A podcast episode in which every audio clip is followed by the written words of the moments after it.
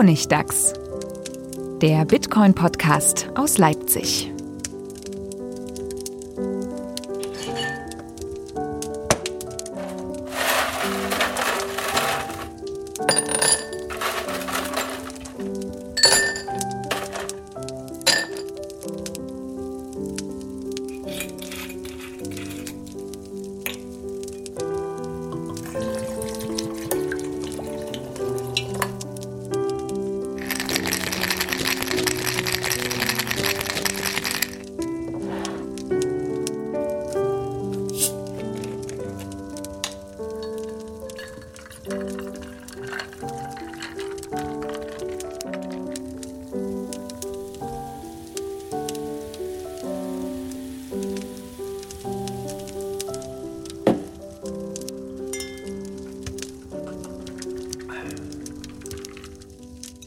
Willkommen, willkommen zur 29. Folge vom Honigdachs, dem Bitcoin-Podcast aus Leipzig. Zurück aus der Sommerpause. Wir waren alle im Urlaub, oder? Wart ihr im Urlaub, Jungs? Urlaub. Ja. Urlaub. Urlaub ist gut.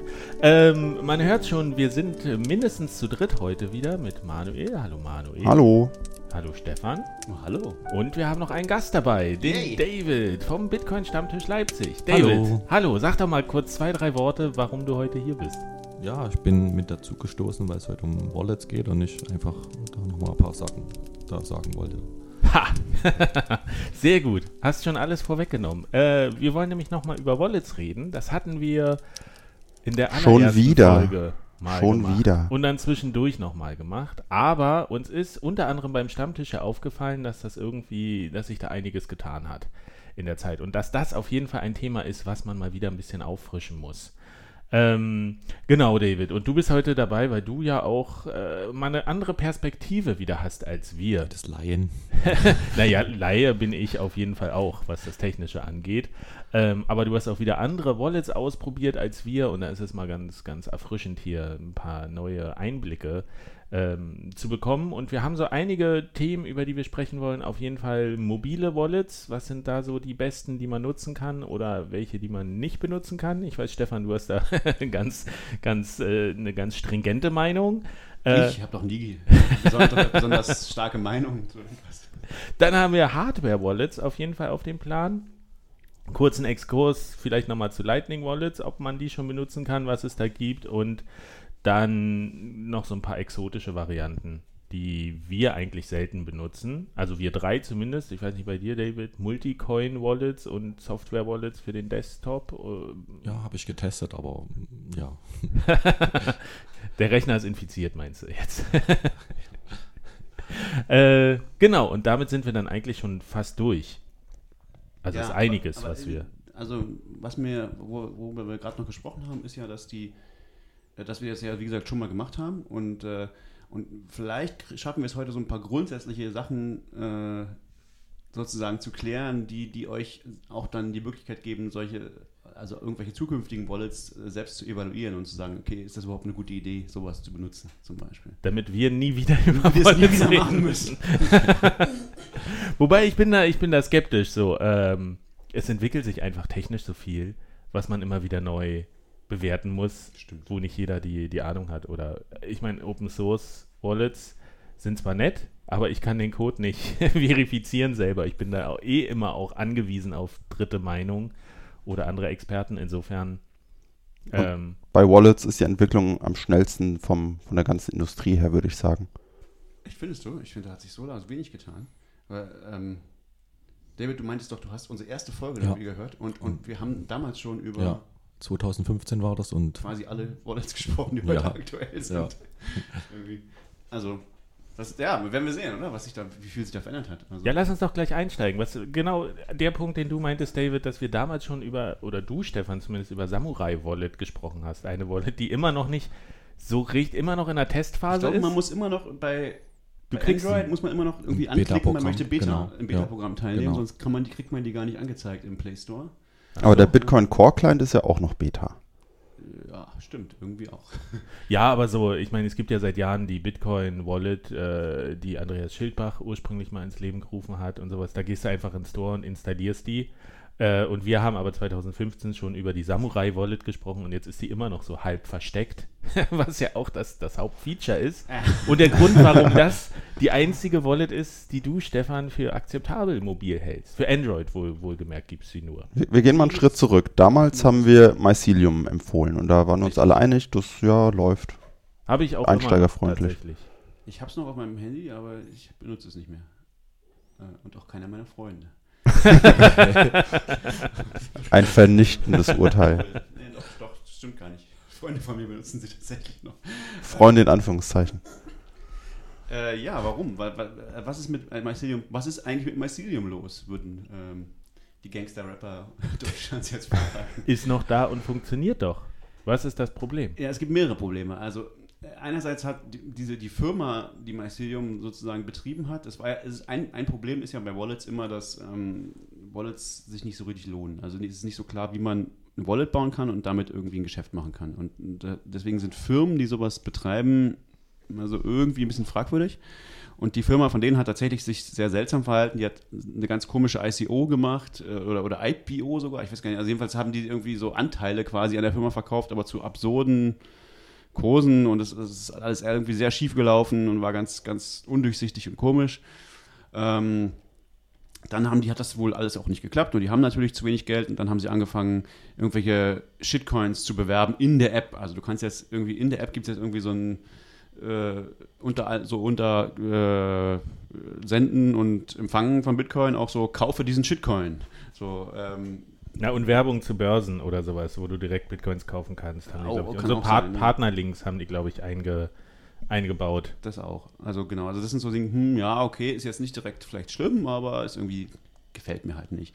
Und dann aber das Entscheidende ist irgendwie, dass wir haben ja vor langer Zeit mal darüber gesprochen, was das Segregated Witness oder SegWit äh, jetzt schon, gibt es jetzt seit über, über einem Jahr, also seit über einem Jahr, seit kurzem durch jetzt. Und inzwischen benutzen über 40 Prozent aller Transaktionen im Bitcoin-Netzwerk benutzen das.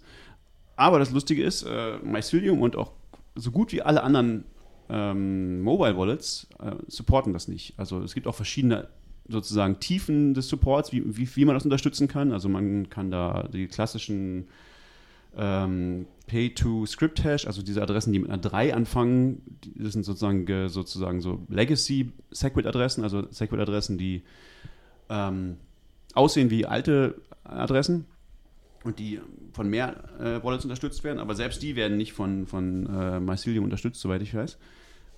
Und dann gibt es diese ganz neuen, diese Bech 32, oder ich weiß nicht, wie man das ausspricht, wisst ihr das? Beck, wie auch immer. Batch? Bech 32. Vielleicht äh, Hm. kannst du dazu mal was sagen, David, was, was das überhaupt ist, dieses. Ja, dieses Bech 32. Bech 32, das ist ja. mittlerweile das dritte Format von Adressen und ähm, ja, die Legacy-Adressen, die beginnen alle mit einer 1 und die Segwit-Adressen mit einer 3 und die nativen, also Bech 32 Adressen, die beginnen mit BC1.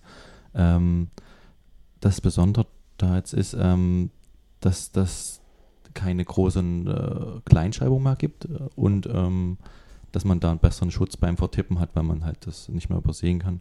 Und die QR-Codes sind halt kleiner und äh, ja, man, man gewinnt auch mehr Platz, weil das halt nativ ist. Und ähm, dieses Segwit, das muss halt immer noch, äh, wie halt dieses Crypto-Hash schon sagt, äh, immer, also dies äh, muss umgewandelt werden. Bei dem, bei dem äh, Bash 32 ist es halt nativ. Na, da ist Das halt heißt- keine Transformation halt nötig dann. Das heißt, es Ja. ist einfach ein neues Adressformat. Genau. Man sagt die, nicht das, was man jetzt gewohnt ist, diese Zeichenkette da, sondern das ist dann, sieht irgendwie anders aus. Genau, man Äh, hat aber noch mehr Platz jetzt sozusagen halt in der, in der Adresse halt. Ja. Für was Platz? Für Eine- eine Transaktion für die ist kleiner. Transaktion, genau. Ah, okay. Ja, ja, Also man spart ein bisschen Platz eigentlich im, im genau. Auf der. Blockchain Ah, Genau. Ja. ist ja. es ein bisschen kleiner. Ja, ist sozusagen die modernste ähm, Adresse, die modernste Adresse oder das modernste Das Adressformat. hat auch so Fehlerkorrektur. Also das andere hat ja auch eine Fehlererkennung sozusagen. Es hat eine Checksumme und Bech 32 hat sogar so eine Fehlerkorrektur. Also wenn du bis zu zwei äh, Buchstaben, glaube ich, vertippst, dann kann der kann sozusagen der, der, der, der, die, die Wallet das sogar einfach richtig stellen und sagen einfach so, ja, okay, jetzt weiß ich, wie es gemeint war. Ja, also ich ich, ich finde es persönlich super, weil ich habe selber auch schon Adressen abgeschrieben und ich, mich dabei vertippt oder sowas. Oder die wurden angesagt, ich habe die ähm, das große und Kleinschreiben irgendwie mich verdrückt oder sowas halt auf der Tastatur. Das und das kann halt bei Bash 32 nicht passieren, weil es da das nicht gibt halt. Und hat es auch noch Zahlen und Buchstaben? Ja, das ist ja. jetzt groß und klein ist weg, aber Zahlen Ja, und Buchstaben. Aber ich glaube weniger, ne? so. 32 wahrscheinlich. Ne? Ja, das andere, ja. Hat ja, Genau. das andere war ja Hey. 58. Ja. das Schon was ist ja. Base Ja. 58. Das Ja. ist ja auch schon so ein, so ein Subset. Also sind auch schon so Buchstaben, die so ausgesucht sind, dass man sie möglichst wenig verwechselt. Also nicht L und 1 oder so zum Beispiel. Und großes oder so. I. Äh, Äh, großes kleines I oder L, irgendwie so. großes Also I das ist so. auch schon so ausgesucht. Ja. Und 32 ist noch ein bisschen. Also da hast du dann keine kleine Großschreibung mehr, genau. Das sind dann halt, das ist halt noch sicherer sozusagen. Also da kannst du nicht, musst du nicht bei jedem Ding sagen, Groß F, Groß G Ja. und so. Und deswegen ist die Adresse, die Bash 32 Adresse auch ein Stückchen länger, wenn man die tippt. Ja. Aber ich bin so happy, dass es jetzt sowas gibt. Ein paar Adressen durchs Telefon durchgeben, das Mhm. ist so ätzend. Echt, habt ihr das gemacht? Also, Meine allererste Sehr Transaktion, meine all- allererste Transaktion im Room 77 habe ich meinen Burger bezahlt und da muss ich diese scheiß Adresse abtippen. Und das hat lange gedauert als erster Versuch. ja, aber das ist ja ewig her. Und ich meine, gerade mit diesen mobilen Wallets, mit dem QR-Code abscannen, das ist doch super, super easy geworden. Dass man, also einfach im, im, in Ja, der wenn das aber gerade Usability. nicht so zur Verfügung steht, dann. ja, Und Selbst dafür scheint es ja besser zu sein, oder? Hast du gesagt? Für Ja, also der QR-Code, der praktisch. kann auch kleiner sein halt. Also, ja. okay. Und Ja. vielleicht auch noch ein bisschen, das, das muss ich ja sagen, finde ich bei Ethereum ganz gut. Die QR-Codes, die sind ja irgendwie noch ein bisschen optischer, dass man die gleich erkennen kann, ob das der ist, den man auch auf einer. Wie sind die optische? Ach, da sind so kleine Symbole. Das mit kannst du ja in jeden QR-Code machen. Also du kannst ja QR-Codes kannst du ja verschieden bauen. Ja, aber warum macht das denn keiner bei Bitcoin bisher? Die sind Wahrscheinlich, immer weil die nicht so gimmicky sind wie. Das Lustige ist ja, dass. Also Ethereum ist ja das absolute Negativbeispiel, weil die typischen Ethereum-Adressen, die da benutzt werden, die haben eben keine Checksumme. Das heißt, wenn du dich da irgendwo, irgendwo vertippst an irgendeinem Ding, sendest du diese Ether in den e Ether, die sind halt weg. die sind dann halt, hast du halt dann ins Nichts geschickt. Ähm, also das ist einfach so bei den Standard-Dingen, das ist üblich in Ethereum. also, Aber die Ethereum PR-Abteilung hat schöne Gimmicks eingebaut in den QR-Code. Ja, Ich habe es noch nicht gesehen. für den, für den User ganz praktisch. Okay. Ähm, also wichtig ist zu merken, diese neuen Bech 32 Adressen, die sehen anders aus, sind aber nicht falsch. Sind die Genau. denn, und, und das Problem ist aber, Die werden ähm, noch nicht so viel unterstützt halt von so vielen genau, Wallets halt. Wie ja gesagt, eine- von wenigen, also ich kenne jetzt, mir ist nur Samurai aufgefallen, dass das das unterstützt. Und ähm, auf dem Desktop Electrum halt auch mit in Kombination mit dem Trezor. Und, natürlich äh, Bitcoin, Bitcoin Core natürlich, na klar. ja, Ja, genau. ja. Ja, aber ich habe zum Beispiel, äh, um dem schon mal kurz vorzugreifen, mit so einer Lightning mobilen Wallet rum experimentiert und die unterstützt nur Bech 32 Adressen. Und da wollte ich wiederum was von Mycelium hinschicken, um Das die wird schwierig. aufzuladen. Und das, die konnten das nicht. Massilium kann nicht mal dahin schicken. Das, das, Ja. das ist besonders, ja, das ist Das war wirklich frustrierend, tatsächlich an der Stelle, wo ich dachte. Und was war das oh, für eine, für eine Lightning Wallet, die du da? Ich glaube, das getestet ist die Lightning Wallet, heißt die einfach. Mobil. Ach so, diese, ähm, ja, genau, Die, mit der man nicht nur empfangen kann. genau. Diese, Die, heißt wo man aber, um einen Kanal aufzumachen, irgendwie 300.000 Satoshi braucht. Das ist sehr seltsam. als ja, ich das auch. versucht habe, 21 Euro waren, was mir für so einen Test einfach mal. Genau, das Problem habe ich auch. Ich habe da drei Euro drauf getan und dann konnte ich aber keinen Kanal aufmachen. Das war ein bisschen doof. genau.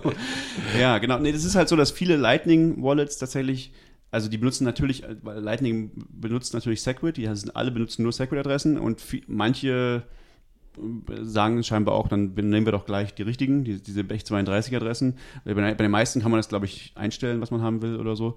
Aber ähm, okay, das, aber das ist natürlich das zukunftssicherste sozusagen. Aber klar, dann hat, dann hat man mit sowas wie Mycelium ein Problem, weil man nicht mal dahin schicken kann. Und Mhm. mit Ist ein bisschen die Apple-Strategie, dass man sagt, so alles nach hinten kappen wir jetzt einfach ab und setzen nur noch auf einen Port oder einen Standard oder sowas und dann muss man da halt umsteigen oder einen Mhm. neuen Anschluss äh, und dann ist die alte Hardware halt weg. Geht ja. halt nicht an. Oder kaufst dir nochmal einen Adapter. Ja, aber diese Lightning Wallet ist tatsächlich ja, also die ist vielleicht auch noch nicht so richtig. Also das ist, ähm, das ist ja die, die, mit der man auch empfangen kann. Genau, es gibt eigentlich nur zwei wesentlichen, im Wesentlichen, glaube ich, die auf Android im Moment funktionieren. Das ist die, also diese, ich glaube, die heißt einfach, heißt die einfach Lightning Wallet? Keine Die heißt einfach Lightning Wallet. Okay. Ja.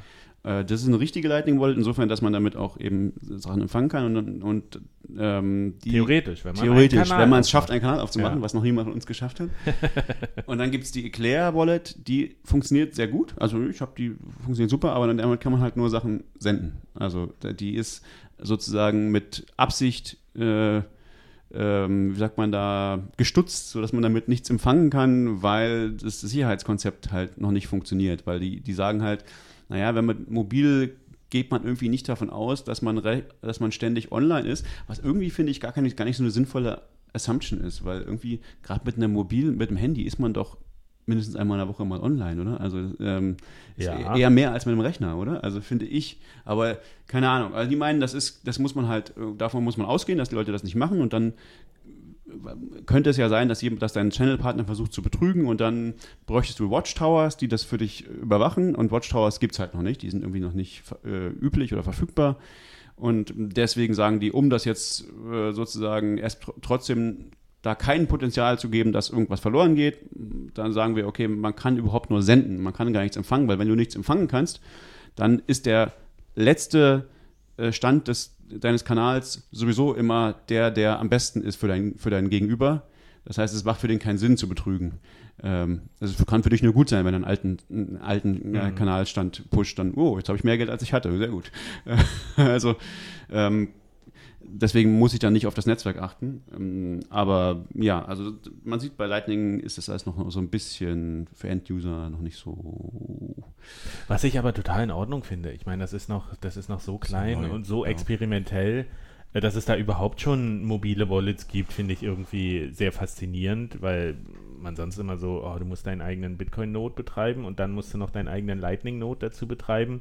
Und es ist ja wirklich easy zu sagen, oh, ich gehe in den App Store und installiere mir eine, installiere mir eine Lightning Wallet. Aber mhm. eigentlich haben wir es damit ja schon abgeschlossen, oder? Das genau. Thema Lightning und, und, und Wallets. Ich glaube, iOS so habe ich wenig Ahnung. Da gibt es, glaube ich, auch was, das heißt RawTX. Und irgendwie Zap-Wallet. Und die Zap-Wallet ist halt auch so eine, die für alle Dinge funktionieren soll demnächst, aber ich weiß nicht, wie alpha die noch ist. Also ich habe, ja. das ist, glaube ich, alles noch recht, recht einfach. Ich habe gestern auf Twitter irgendwas gesehen, dass der Verantwortliche da gerade das Design ein bisschen umstellt. Also ich glaube auch, das ist noch, äh, der hat irgendwie neue Animationen für ich gebe hier meinen Text ein oder sowas eingefügt. Also das wirkt für mich und noch schönere Ethereum QR-Codes. ja, das ist noch früh, aber da tut sich was. Das ist ja, das ist ja. Ja, LND, die machen auch eine, eine eigene schicke Client-Wallet, die dann bestimmt auch überall läuft und so. Also es passiert sehr viel. Und wenn man darüber mehr wissen will, zum nächsten Lightning Hack Day kommen am 1. September in Berlin. Der, ich weiß nämlich auch, dass der iOS-Entwickler von, von Zap, der ist auch in Berlin und der ist sicher, mit Sicherheit auch auf dem äh, Lightning Hack Day. Also, Matt irgendwas heißt der. Das kann sein. Ähm, also ja. die kann man alle treffen beim nächsten Lightning Hack Day. Das ist generell der, der, der heißeste Scheiß aktuell. Ja, der klar. Lightning Hack Day. Äh, Jeff regelmäßig. Sich größte Mühe. Da, äh, der bewirbt das sehr, sehr, sehr gut, muss man sagen. Und es ist auch wirklich ein geiles Event. Ähm, du bist also da. Ich bin da. Ich bin auch da. Ich erzähle was. Also wenn ihr Lightning. mehr, mehr, Antworten kommen nicht. ich bin vielleicht auch da. Ah, ja. Mal gucken. Wenn ihr da sein wollt, müsst ihr euch anmelden, ne? Äh, auf der lightninghackday.fulmo.org Seite. Da gibt's so, kann man sich Tickets kaufen über Lightning. Ich habe auch einen Link auf, meiner, auf meine Website gestellt. Ah ja, stimmt. Du, extra so, also, du bist ja Medienpartner, habe ich gehört. Ja, naja, ich, ich finde, das ist wirklich ein unterstützenswertes Event, weil es kostet nichts wenn man nicht will. Also man kann den obligatorischen Ticketpreis, der auch sehr günstig ist. Ja, also vielleicht sollen wir das mal erklären. Also es gibt irgendwie, die, ich war dabei, wie wir uns diese Strategie überlegt haben, sozusagen. Also die, die Idee ist, warum gibt's, warum kosten die Tickets was? Normalerweise, typischerweise ist es einfach deswegen, weil wenn du das auf Meetup oder so machst, ähm, dann melden sich 200 Leute an und davon kommen dann nur 80. Und das ist dann halt sehr dumm für genau. den Veranstalter. Deswegen äh, haben wir, also hat, hat Fulmo eine eigene Seite gemacht und da kann, musst du sozusagen ein Ticket kaufen. Du kannst, äh, sagen wir, äh, mit, mit Lightning kaufen für 5 Euro und du kannst es mit Bitcoin kaufen für 50 Euro, wenn du, äh, wenn du Lightning nicht bedienen kannst. Das ist sozusagen so, um die so ein bisschen zu filtern.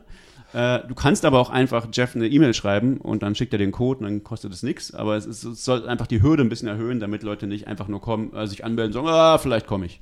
Sondern ich finde das total gerechtfertigt. Und man kriegt das Geld ja wieder, wenn genau, man. Genau, also wenn du auch die 50 Euro reinsteckst, weil du wirklich keine Möglichkeit hast, äh, eine E-Mail zu schreiben oder mit Lightning zu bezahlen, dann kannst du die auch wiederholen, die von Jeff an, auf dem Event. Also es ist sehr fair. Und, und es nötig hast, dass du die wiederbekommst. Und, ja, genau. Also weil das ist ja wirklich. Das ist auch eine äh, unterstützenswerte Sache. Ja, kriegst, man kriegt ja viel. Also echt Kontakt zu allen, zu Leuten aus der ganzen Welt. es gibt auch was zu essen. es gibt auch Pizza und lecker Abendbrot bei, äh, bei, beim Room 77. Also ähm, Man muss, äh, ne, bloß im Vergleich, ich meine, ich bin ja manchmal auf Konferenzen, auf Blockchain-Konferenzen, da kostet das Ticket dreieinhalbtausend Euro. also nur mal zum Vergleich. Und da ist das inhaltlich, die Tiefe ist nicht so krass wie Das ganz bestimmt nicht. da. Ähm, Aber gibt's da Pizza? Nee, auf das Niveau sind sie noch nicht hochgekommen mit ihrer Küche. in, den, in den Hotels. ähm, aber nochmal zurück zum Thema. Äh, mobile Wallets. Mobile Wallets, da waren wir. Wir waren bei der Samurai Wallet. Mit der ich ja große Probleme hatte. Erzähl ich mal hab von sie deiner, auch deinem ausprobiert. Problem. Ja, mein Problem war einfach, die hat tolle Features. Und die will ich natürlich alle ausprobieren. Ein Feature ist, dass man sie verstecken kann. Ich glaube, darüber hatten wir auch Oh ja. gesprochen in der ersten. Das noch nicht, nein. Das ist, glaube ich, relativ neu. das- Also, also, Ach so? Das ist- kann das sein, dass es damals noch nicht gab. Vor drei Jahren ich glaub das auch, noch es Also die richtig coolen Features, die ich ein bisschen sexy finde, ist, man kann die löschen aus der Ferne per SMS und man Genau. kann die verstecken auf seinem, auf Ja. seinem Telefon, dass wenn das in fremde Hände fällt, äh, man nicht sieht, dass da eine Bitcoin-Wallet drauf ist, was ja durchaus relevant sein kann. Priva gab. Und wie ruft man die dann auf? Indem man einen äh, Code eingibt, den man sich vorher ausgedacht hat, in seiner Telefontastatur und das dann mit Raute bestätigt dann. Genau, Stern, Ja. Code, Genau. Die Raute PIN ist einfach, die man sonst eh eingeben würde, sozusagen, ne? Die Nee, das ist erstmal eine, eine, eine Art von Code, um die überhaupt aufzurufen. Genau. Ja, ja, ich ich weiß nicht, ob genau. dann nochmal eine PIN kommt, um die Da- zu dann Nee, kommt das extra ist, noch das die ist PIN, aber die ja. PIN. Also du- das, das, das ist normalerweise, also du machst einen Stern und so davor und eine Raute dahinter oder so, irgendwie sowas, aber der, dieser Code, Ja, der da verlangt wird, ist genau die PIN, die du am Anfang, äh, die du auch benutzen würdest, um das Ding eh aufzumachen, normalerweise. Und muss man das dann nochmal aufmachen? Das glaube ich nicht, will- Ich glaube, du musst dann auch nicht die PIN nochmal eingeben, also wenn du es so machst. Das könnte sein, ja. aber du müsstest das doch wissen. nee, du weißt das nicht, weil. Nee, mein, mein Problem war, ich habe diesen Code irgendwie verloren. und dann verging die Zeit und irgendwann wusste ich auch gar nicht mehr, ob die noch installiert ist bei mir oder nicht. Diese, diese äh, Wallet. Und ich, ich hatte auch keinen Zugriff darauf. Und dann, äh, so, irgendwann ist mir aufgefallen, dass, dass Google mir angezeigt hat in den Updates, dass die automatisch wird ja angezeigt nachts irgendwie welche, welche Apps geupdatet wurden und da stand dann äh, Samurai Wallet. Und dann dachte ich so, ah, sie ist noch da. Und dann habe ich halt alles versucht, das einzugeben.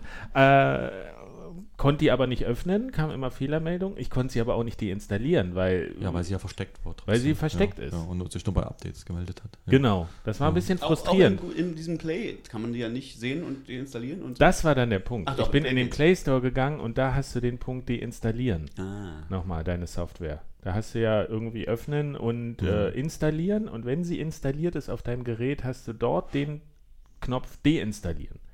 Das heißt, das ist der, der Trick, um die wieder runterzukriegen. Hm. Wenn man dann natürlich sein, sein Seed hat, um die auch wieder herzustellen, aber ich glaube, ich hatte da eh kein, kein Geld drin noch nicht, weil ich erst die Features ausprobiert habe und direkt in die Falle getra- Also wird die ja doch im Play Store angezeigt. Das wäre ganz sicher. Ja, ganz Samuel sicher. nimmt einen Custom-ROM und tut den Play Store deinstallieren sozusagen. Ja, und, und dass halt keine Updates automatisch Ja. sind. Dann Ja. siehst du es halt aus, weil, auch, weil diese Anzeige Ja. ist, ja, ist ja länger da. Kannst du dir angucken. Oder man installiert sich die Wallet nur von der Datei, von der Installationsdatei Ja, aus dem USB-Stick. Ja. Das kann man auch machen. Aber dann müsstest du ja schon händisch immer updaten. Ja, diese Klar. Wallet. Okay. wenn du automatische Updates willst, dann ist sie nicht perfekt versteckt. Offensichtlich. Das geht irgendwie nicht, ja, dass es beides geht. Das ist irgendwie klar, oder? Also. Also darauf begrenzt sich meine praktische Erfahrung mit dieser, mit dieser Wallet. Wie ist es bei euch im Umgang, im Alltag damit? Also ich benutze die seit einer ganzen Weile so als meine einzige Mobile Wallet und ich finde die eigentlich sehr schön. Die ist sehr einfach, also sehr von, so vom Design und so. Ist irgendwie kann man, sehr, sehr schlicht und, und schön. Ähm, die hat re relativ viele so experimentelle Features, die dann auch mal irgendwie nicht funktionieren oder so. Also es gibt irgendwie, sie haben auch so Anonymity-Features, so Stonewall und immer wieder in irgendwelchen neuen ähm, sozusagen Ideen, wie man, wie, wie die so Transaktionen gestalten kann, sodass die Transaktionen mehr ähm, Entropie haben, also dass das sozusagen nicht so klar ist, wer jetzt da wem Geld geschickt hat oder so. Da gibt es immer wieder neue, also die sind relativ nah an der Forschung da dran, was das, was das Beste ist. Ähm, und da, da kriege ich halt fast jedes Mal, das habe ich natürlich alles aktiviert und dann kriege ich fast jedes Mal, wenn ich ausgeben will, ich so, oh, ein Stonewall-Spend ist jetzt nicht möglich. Möchtest du trotzdem das schicken? Also das ist irgendwie alles noch so, hm, naja, geht nicht so gut, aber besser als, also man kann sie auch einfach nicht benutzen, das geht auch. Ähm, dann, was ich, was mir aufgefallen ist, ist im, im täglichen Bedarf, was, was mich wirklich tatsächlich stört, ist, dass die keine vernünftige Quelle für, für äh, Wechselkurse haben, also zumindest für Euro. Also die, die, die bieten irgendwie nur drei Börsen an und eine davon ist Local Bitcoins und die andere ist eine, von der habe ich noch nie gehört. Die Euro, und der Eurokurs von denen ist total falsch. Also der ist irgendwie so viel zu hoch, also da ist der Bitcoin-Kurs viel zu hoch. Das heißt, wenn ich, also für mich ist das natürlich gut, wenn ich irgendjemandem Bitcoin geben will, dann, äh, also Euro, der die Euro wert sein soll, dann gebe ich ihm weniger Bitcoin. Das ist natürlich sehr gut, aber manchmal finden das die Leute nicht so gut. Ähm, Ja, wenn die andere Wallet, die Empfänger-Wallet, dann. Genau, die sagt dann halt so, ah, du hast mir gerade 20 Euro geschickt statt 50, das ist ja schön. ähm, Alle Händler sollten die Samurai Wallet benutzen. genau, das können wir nur empfehlen. Ja, aber das heißt dann, dass du in den Fällen einfach den, dein Gegenüber bittest, äh, einen Payment Request zu erstellen. Wo dann ja drin Einfach- steht, wie viel genau, einfach Bitcoins eine- abgefra- Richtig. abgefordert werden Genau, sollen. einfach ein QR-Code, in dem das mit drin steht, sozusagen, Ja. der, der, der Betrag, genau. Das, das hilft dem. Und das, das, der Local Bitcoins-Kurs ist auch ein bisschen besser. Nicht ganz richtig, aber, bisschen, aber fast okay. So, aber das ist ein, komisch. Und dann ist mir einmal was auch damit passiert. Da wollte ich was bezahlen damit und dann hatte ich plötzlich all mein Geld verschickt, weil man, es gibt halt so einen Button beim Senden, wo drauf steht Max, also gib einfach all dein Geld aus Da und der ist, der, ist leicht aus Versehen zu, zu machen und der fragt dann nicht nochmal nach, möchtest du wirklich all dein Geld verschicken? Das heißt, das heißt da habe ich dann denjenigen all mein Geld geschickt. Was nicht Einen so, Bitcoin. was nicht so viel war, es war dann halt irgendwie 60 Euro statt 10 Euro oder so. Und dann hat er gesagt, oh, na gut, dann gib mir noch gleich noch 50 Euro. Dann, hier, hier hast du noch 50 Euro, dann ich wollte doch eh ein paar Bitcoin haben. So, das ist schon okay, aber das ist was, was einem vielleicht, worauf man vielleicht achten sollte, wenn man das benutzt. Oder vielleicht für die Samurai Wallet-Leute, die wahrscheinlich nicht zuhören, weil sie, glaube ich, nicht Deutsch sprechen, ähm, sollte man mal vielleicht nochmal nachfragen, ob man wirklich all sein Geld ausgeben will. Also es hat so kleine Usability-Hang-Ups, aber Das klingt für mich aber, wenn ich an Einsteiger denke oder technisch nicht so versierte Leute, schon nach größeren Problemen. Also würdest du die, wenn, wenn du jetzt, wenn jemand also neu ist bei sagen. Bitcoin und du sagst so, ja, welche Wallet, würdest du den dann Samurai Wallet empfehlen? Ich glaube schon, ja. Äh, ich weiß nicht, äh, das ist alles, finde ich, nicht so. Also, Dass ja, die gut. all ihre Bitcoins mit einem Klick aus ich, Versehen ich glaube, das passiert öfter, als man denkt, auch bei anderen Wallets. Ähm, es gibt diesen Die, Button, diese Buttons gibt's fast gibt's immer. Über, gibt's überall. Den gibt es fast Ja, immer. Ich ja. bin nicht Die sind sicher, ob die super. anderen nachfragen. Ja. Äh, Bei Mycelium ist mir das noch nie passiert, tatsächlich. Du kannst da auch sehen, ich will die komplett leeren, Genau. das geht auch, aber das ist nicht so, dass, dass, dass es dann Ja, mir ist es auch nur einmal passiert, also keine Ahnung, vielleicht, äh, ich weiß es nicht. Ich, Okay. Müsste man probieren, ob es bei MyCilium, ob man nachfragt. Also ich finde, an einer Stelle sollte man nachfragen, ähm, ne, die Wallet, Mhm. aber Aber du musst doch dann schon nochmal auf Send drücken. Ja, ja, na klar, du musst Naja, dann schon noch dann auf ist Send drücken, okay. aber dann, ja, ja. Naja, eben fand ich nicht. Also, weil ich, du hast halt dann typischerweise auch irgendwie einen Bitcoin-Betrag dastehen und den checkst du vielleicht nicht so, weil das halt 0,0 irgendwas Wenn und du halt so. keinen guten Wechselkurs hast. Wenn Oder- du dann nicht siehst, wie viel es in Genau, Euro ist. irgendwie so. Also kommt drauf an, was du gerade angezeigt hast. Ne? Also du kannst ja dann meistens klicken, entweder willst du halt das in Euro sehen oder in Bitcoin und wenn du halt dann se sehen willst, was es ist, also keine Ahnung, manchmal übersieht man halt sowas. Wahrscheinlich übersieht man es jetzt nicht, wenn man einen Bitcoin da drauf hat, was man aber auch nicht haben sollte. Also warum sollte man auf seinem Handy einen Bitcoin rumtragen? Ähm, keine Ahnung. Ähm, ich finde, es ist tatsächlich trotzdem eine sehr gute Wallet und die beste, die es gibt auf, für, für Mobile und ähm, gibt nicht so richtig eine Alternative. Ähm, ich habe vorher Green Address probiert. Das, die haben so eine Mobile Wallet, die benutzen auch, unterstützen auch Segwit, aber das ist keine richtige Mobile Wallet. Das ist eigentlich nur so ein Interface für ihre Web Wallet. Und das funktioniert alles nicht so richtig gut. Ähm, also vom Handling sehr, sehr schlecht. Wenn man absolut keinen Bedarf hat, Segwit zu benutzen ähm, und es einen nicht stört, dass man irgendwelche komische Shitcoin-Werbung kriegt, dann kann man natürlich auch immer noch Mycelium benutzen, denke ich. Kennt, kennt ihr sonst irgendwelche Mobile Wallets, die ihr empfehlen würdet? Also ich finde auch die Samurai ist die einsteigerfreundlichste Wallet.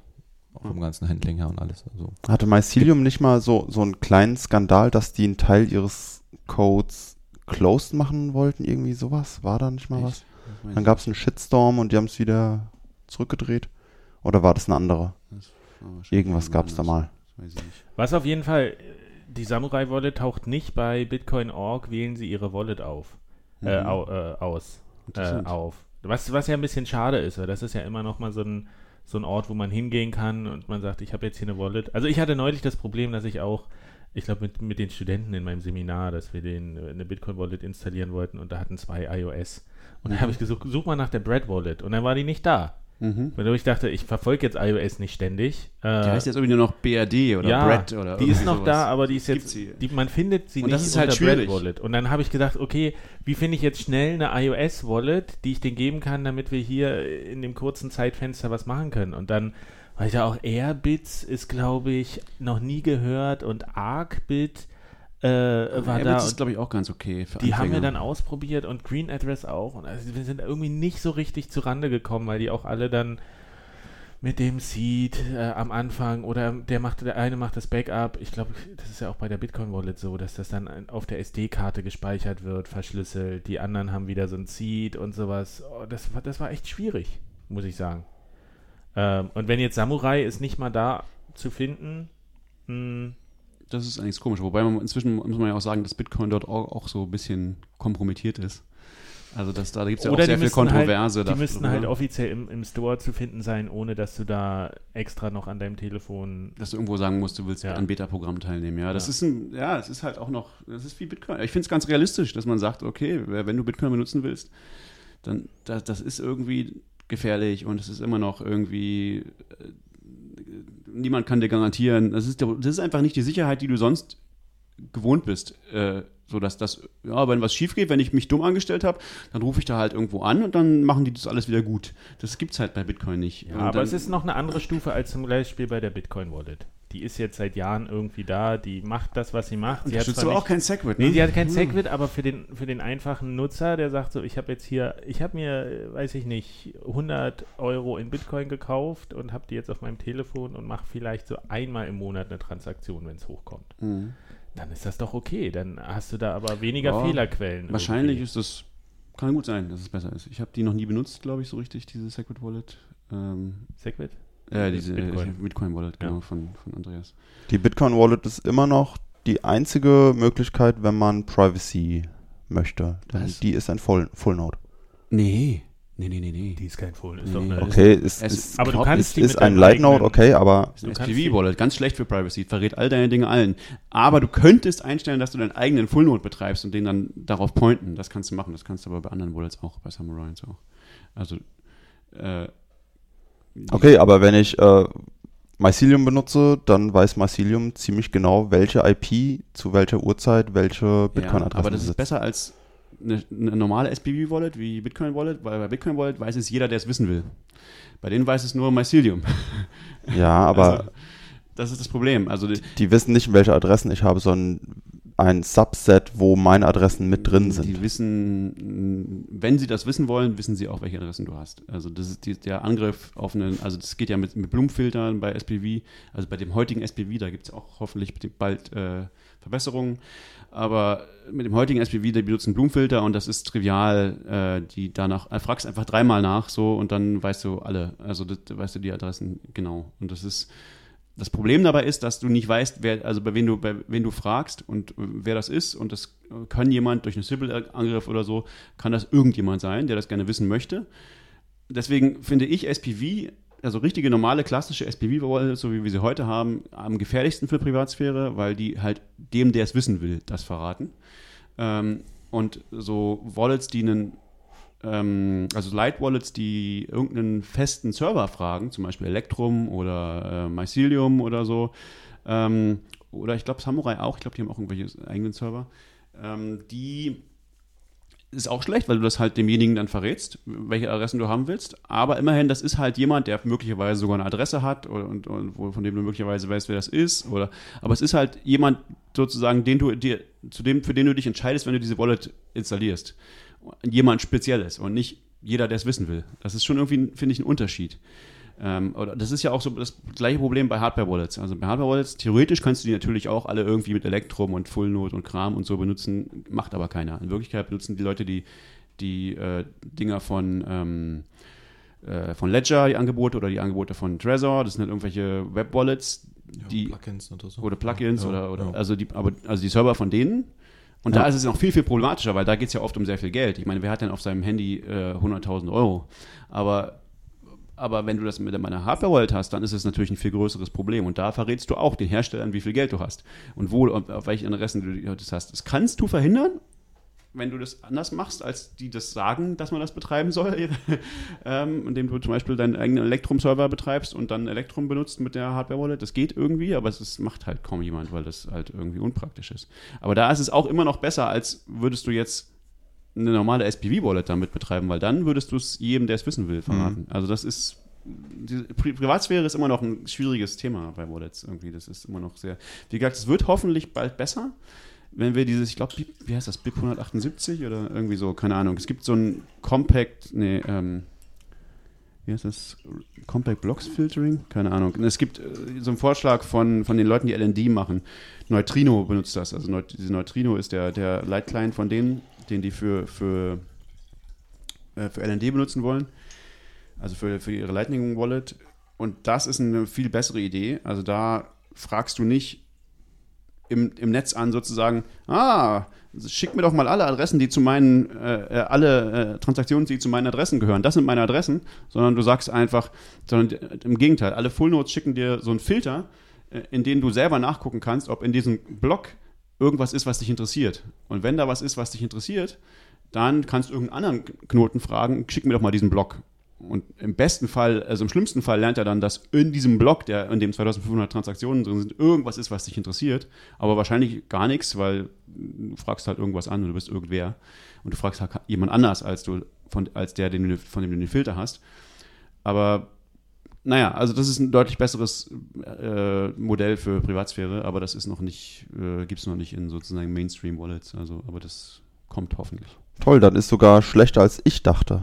Hm. Wie ist äh, David, wie ist du hast gesagt, du bist der Laie. Bist du dir über solche Unterschiede bewusst? also ich, ich ja eher nicht so. Äh, Gerade diese Privatsphäre-Sachen und.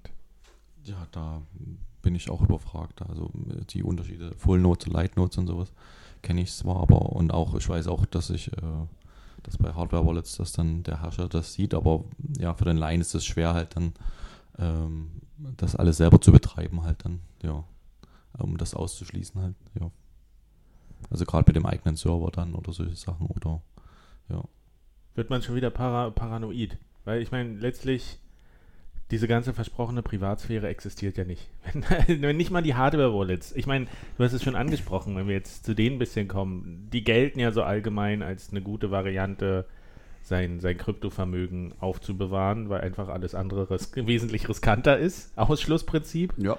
Aber ja, wenn, wenn, ich dir jetzt schon zuhöre, dann denke ich wieder, ach Mann, ey, jetzt muss nur irgendwer zu Ledger gehen und sagen, hier, gib uns alle deine Zugriff auf alle deine Daten. und gib uns bitte deine Kundendatenbank mit den Adressen. Ach, das ist toll. Mhm. Die wissen auch noch, wo du wohnst, die haben es dir ja geschickt. Mhm. also, ähm, ja, ja. Ist, also, doch, ist, ist doch noch viel schlimmer, als dann eine, eine Desktop-Wallet sich einfach einzurichten. Naja, es ist, es, man muss halt unterscheiden zwischen Sicherheit und Privatsphäre. Ne? Also, das ist schon was anderes. Also, die können damit nicht deine Bitcoins klauen. Aber ja. sie können natürlich theoretisch kann jemand die hacken oder so? Oder wenn sie das speichern, vielleicht speichern sie das ja auch nicht. Das wäre ja auch gut. Also ich nehme mal an, die machen alles richtig und speichern einfach nichts, was du denen sagst. Ja? Du meinst jetzt keine, keine Adressen länger? Also zum Beispiel keine Adressen, aber ja, das, auch einfach... Das müssen sie ja irgendwie aus... Irgendwie müssen sie ja nachweisen, wenn ein Garantiefall ist, dass du so ein Ding gekauft hast. Oder Sie mindestens deine Adresse wissen, das weiß ich nicht, glaube ich nicht. Ähm, du, du, du kriegst ja von denen eine äh, eine Rechnung sozusagen, oder? Also die kannst du ja dann vorlegen, denke ich. Und also weiß ich nicht, okay. wenn, wie, das, wie deren Practices dafür sind. Aber, aber zumindest, wenn du, wenn du deren Server fragst, also wenn du der, deren, deren äh, wie heißt das, Wallet benutzt, die Wallet-Software mit deiner Hardware-Wallet, dann fragst du aber deren Server an, äh, ja, welche Adressen, welche Transaktionen gibt es denn für diese Adressen? Sag doch mal. Und man sollte hoffen, dass die das so gemacht haben, dass alle Daten nur lokal bei dir gespeichert werden und der Server sich nicht merkt, wer da was gefragt hat.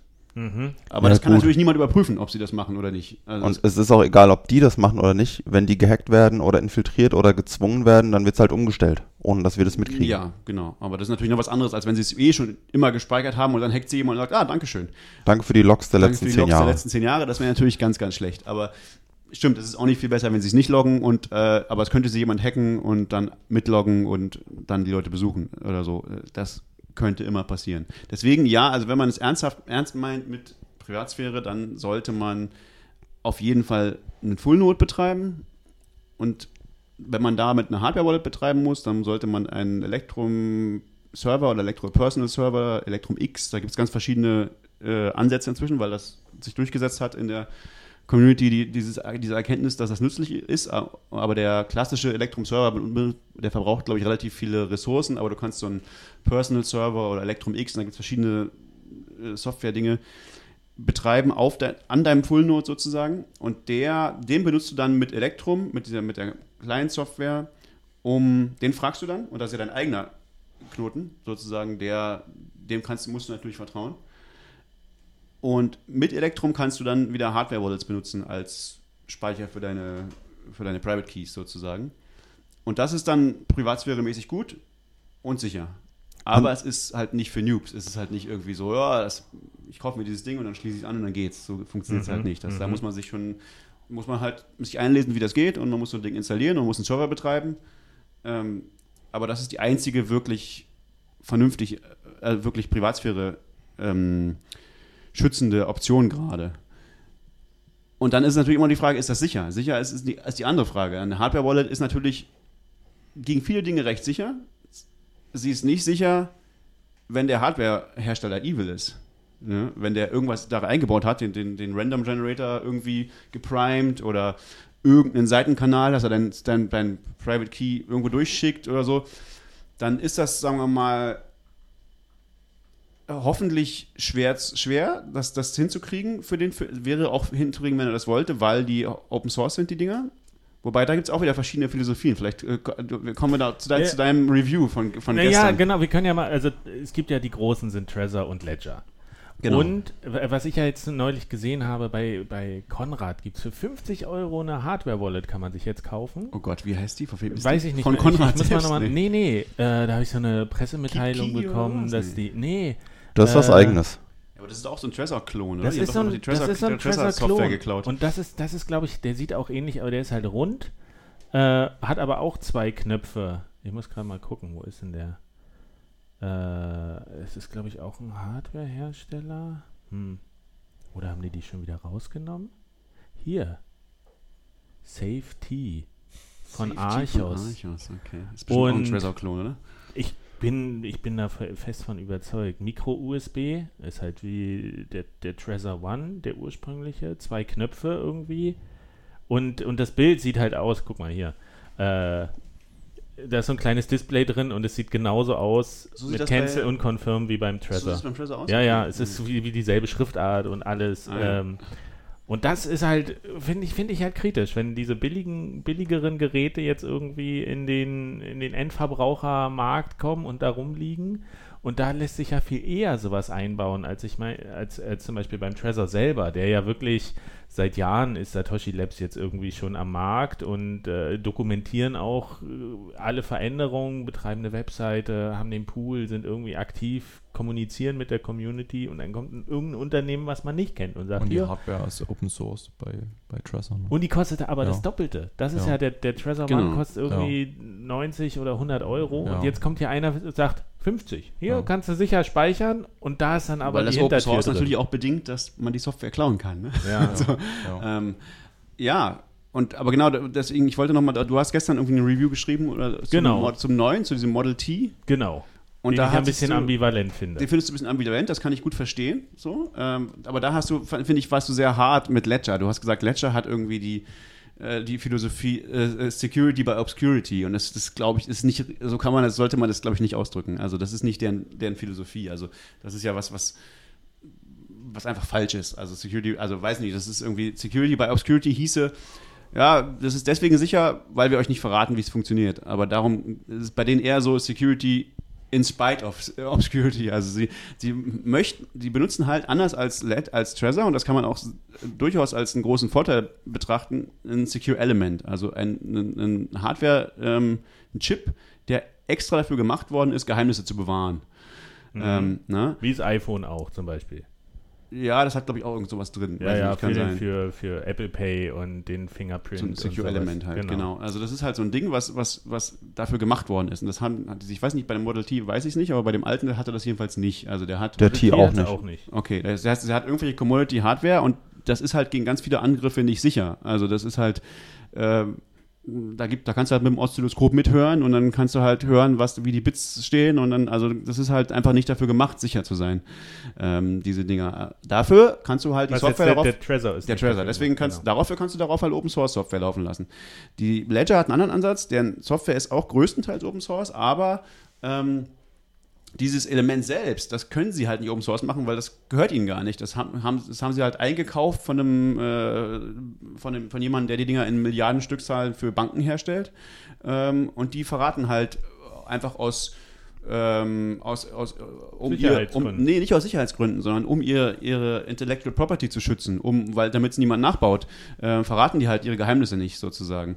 Ähm, ich glaube, deren Ansatz ist auch nicht, das ist nur sicher, weil wir niemandem verraten, wie es äh, es aussieht, weil man kann das immer reverse engineeren und so. Aber die sagen halt, naja, wir wollen halt nicht, dass jemand das nachbaut und das ist, hat uns sehr viele Millionen gekostet, das zu machen und deswegen, äh, das ist keine gute Philosophie, das ist schon mal klar, aber das ist nicht die Philosophie von, von Ledger, sondern Ledger sagt, naja, okay, es ist bitter, wir würden gerne alles Open Source machen, aber wenn wir es Open Source machen können, haben wir nicht die Mittel, selbst so ein Secure Element zu entwickeln, weil das kostet sehr, sehr, sehr, sehr viel Geld. So viel haben wir einfach nicht. Ähm, Aber ich, ich meine, der hat das selber gesagt, so in dem Podcast von Epicenter. Da war ja der Chef, äh, der hatte ich ja auch verlinkt in dem Beitrag. Der hat ja da sehr interessant gesprochen, kann ich jedem empfehlen, wirklich. ja, wollte ich nochmal hören. Ja. ähm, über die Geschichte von Ledger im letzten Jahr und der hat das selbst, ich meine, der hat das selbst gesagt mit diesem äh, Security by Ehrlich, Obscurity. ja? Krass, okay. Dass es zumindest ein Aspekt ist. Okay, man kann, man kann jetzt sagen, vielleicht, die sind ja schon auch sehr aktiv mit der Community und offen und kommunizieren und hat, das hat er auch gesagt, wie, wie sie in dem Hype letztes Jahr da wo, wo die Leute ja eingeflogen sind aus New York, um bei ihnen äh, einen Ledger zu kaufen, den sie nicht hatten, die sie dann wieder zurückschicken mussten. ähm, wie sie irgendwie Tipps gegeben haben auf der Webseite, wie man die weiterverkaufen kann oder so. Keine Ahnung. Ähm, das stimmt schon, die sind, die verstecken sich nicht, aber dieser grundsätzliche Ansatz zu sagen, das sicherheitstechnisch, was halt relevant ist, wo die Magie passiert, das ist bei uns eben nicht offen. Das kann nicht Das ist nicht offen, genau. Aber ich glaube, es ist nicht so, das ist nicht offen, damit es sicher ist, sondern es ist offen aus, nicht offen aus wirtschaftlichen Gründen. Und ja, man kann natürlich argumentieren, das ist vielleicht auch irgendwie in einer gewissen Weise sicher, weil einfach weniger Leute sich das angucken können, aber damit ist es auch unsicher. Man kann auch sagen, also Obscurity ist eigentlich was, was es unsicher macht, weil weniger Leute sich angucken können und gucken können, ob es denn funktioniert. Und man Ähm, eben darauf vertrauen muss, dass in diesem Secure Element nicht irgendwo eine Hintertür Auch drin das, ist. genau. um, aber- um mal eine Lanze zu brechen, das Secure-Element hat keinen Kontakt zur Außenwelt, sondern das muss über einen Mikrocontroller sprechen und das wiederum ist Open Source. Genau. Also eine Seitenkanalattacke ist sehr schwierig, vielleicht sogar unmöglich. Das einzige Problem, was noch sein könnte, ist, wenn das Secure-Element wieder einen gesiedeten Random Generator hätte. Also jemand alle privaten Schlüssel auf einem anderen Rechner nachvollziehen könnte. Auch wenn die offline irgendwo in, initialisiert wurden auf einem Ledger. Das ist technisch möglich, wenn es keine echten Zufallszahlen sind. Ja, also das wissen wir, glaube ich, alle nicht, wie das ist und so, aber genau, aber man, man muss einfach sagen, okay, das sind zwei verschiedene Kompo äh, Ansätze, die die haben und die haben beide Kompromisse. Also beide Ansätze sind irgendwie valide und sind halt aber irgendwie auch einer wirtschaftlichen und technischen Realität geschuldet so und ähm, ist beides nicht optimal. Und deswegen, worauf ich eigentlich hinaus wollte, ist, wenn du es wirklich, wenn du es wirklich richtig krasse Sicherheit haben willst, wenn du sozusagen heute, heute ultimative Sicherheit haben willst, müsstest du dir mehrere Hardware-Wallets von verschiedenen Herstellern kaufen und mit denen Multi- Multisig machen auf so einem Electrum-Server. Das geht auch theoretisch, ist aber noch viel komplizierter und ist noch, viel, haben wirklich sehr wenige Leute gemacht, haben ein paar Leute ausprobiert und es ist wohl nicht schön. Also es ist wohl irgendwie so, ja, die ersten fünf Mal hat es nicht funktioniert und dann, dann hat er gesagt, mein Geld ist weg, aber ja, aber dann doch nicht weg. Und also das ist halt so, das ist Hackerei. Ja, also Das klingt aber kompliziert. Kann da mal jemand eine Anleitung schreiben? Ja, also das ist, genau. Also gibt deswegen, es. es gibt Anleitungen, kommen wir später noch zu. es gibt Anleitungen zu Multisig äh, für Hardware-Wallets. Na, es gibt die ganzen Protokolle. Glacier-Protokoll. Ja, aber Glacier-Protokoll ist ja was anderes. Das ist ja ein klassisches Cold Storage, ähm, Cold Storage-Ding. Also das ist sagen, da machst du dein Cold Storage selbst, benutzt keine Hardware-Wallet. Ja, aber in die Richtung geht's ja. Ja, das ist Mit- halt die mit Frage. Aufteilen. Das ist ein Trade-off. Ne? Also Aber so Usability trotzdem nochmal. Irgendwie, äh, wenn, wenn man das jetzt hört. Ich meine, wir haben den Ledger und da ist auch dieses Secure-Element ist halt eine wirtschaftliche strategische Entscheidung gewesen, weil es eben zertifizierbar ist. Das hatte er auch gesagt in diesem, ja. in diesem äh, Podcast, dass sie halt das dann an institutionelle äh, Investoren oder irgendwelche Firmen verkaufen können, die können halt nicht ihr Krypto-Portfolio auf Open Source absichern. Das dürfen die gar nicht. Deswegen brauchen sie zwingend dieses Secure-Element. Ähm, war zumindest diese strategische Entscheidung. Äh, aber trotzdem, ich meine, es ist, der Ledger ist sehr viel billiger. Der kostet, glaube ich, 70. Sehr viel billiger? Ja. Also der als der kostet- Model T jetzt. Also Ne, der neue. kostet 70. Warte, ich hab's ja, ich hab's ja Ja, nochmal. der alte kostet, glaube ich, jetzt 100 oder so bei den. Genau, weil der auch wieder teurer Oder nee, ach, nee, geworden 90, ist. glaube ich, sogar noch 89 oder. Äh, ich scrolle, ich scrolle, ich scrolle. Äh, Trezor T 149, was echt viel ist. Ja. Der Trezor One 89 Euro, 89. genau. Und der, der Ledger kostet jetzt 99 Euro. Der war mal Ah, der ist billiger. jetzt teurer geworden. Ja, Ja, ja, der ist war teurer geworden. 70 Euro. Ja, aber der. Nachfrage, wenn du erwartest, du verkaufst 60.000, dann verkaufst du eine Million, dann kannst du auch mal den Preis erhöhen. Das stimmt, das stimmt. Aber ich meine, Endlich ein Konzept, eine Wallet anzubieten, wo man mit Geld macht. ja.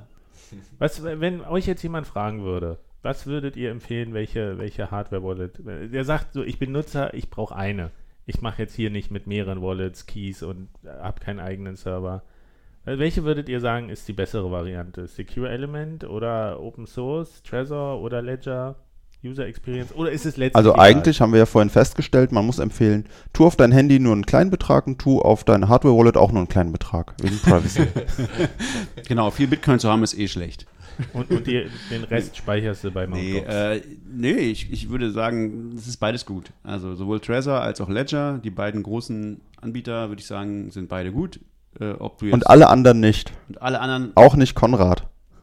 nee, also alle anderen, von denen noch nie gehört hast, nicht. Es gibt es sind noch ein paar andere. Es gibt Digital Bitbox, das ist wohl auch okay. Und es gibt diesen neuen, der Die von den, übrigens, glaube ich, auch zum Lightning die kommen Hack auch zum Day Lightning Hack Day. eine und- neue Version mitbringen, irgendwie das neueste Modell Ah, das kann sein. oder sowas. Genau, das sind, dann gibt es noch die Leute, die, die Open Dime machen, die haben auch jetzt eine Hardware-Wallet. Die sind, glaube ich, auch sehr, sehr gute Leute. Also die, das ist halt noch nicht so verbreitet und ist halt sehr bare bones, glaube ich, aber soll bestimmt auch gut, wenn es mal, es ist, ich weiß nicht, ob es schon raus ist, aber also es gibt schon ein paar ernsthafte Sachen, aber die beiden großen sind Trezor und Ledger und das ist beides valide Modelle. Man kann, glaube ich, nicht sagen, dass eins sicherer als das andere ist. Ähm, und ich würde auch sagen, das ist so sicher, wie du das zu Hause machen kannst, ohne extremen Aufwand zu treiben.